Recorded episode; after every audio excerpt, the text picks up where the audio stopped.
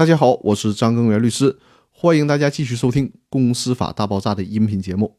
今天要和大家聊的话题是：法人解散的过程中，谁代表法人参加诉讼？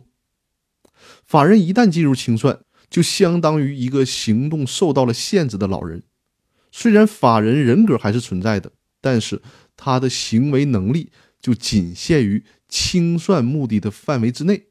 不能开展与清算活动无关的经营活动了。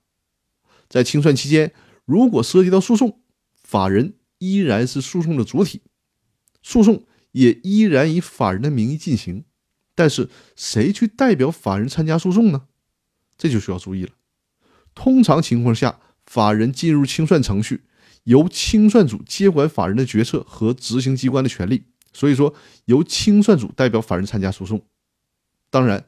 清算组不太可能只有一个人，通常是由若干个人组成的。所以说呢，清算组就应该明确一个清算组的负责人，由该负责人代表法人参加诉讼。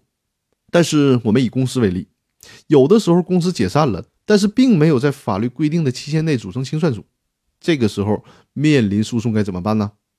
按照最高人民法院的公司法司法解释二的规定。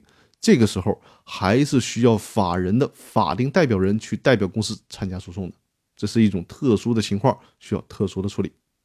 那今天和大家分享的就是法人在解散的过程当中，谁代表法人参加诉讼的问题。答案就是，如果这个法人按照正常的程序进行清算，那么在法人清算期间，代表法人参加诉讼的应该是清算组的清算负责人。那好，我们今天的分享就到这里，我们明天继续。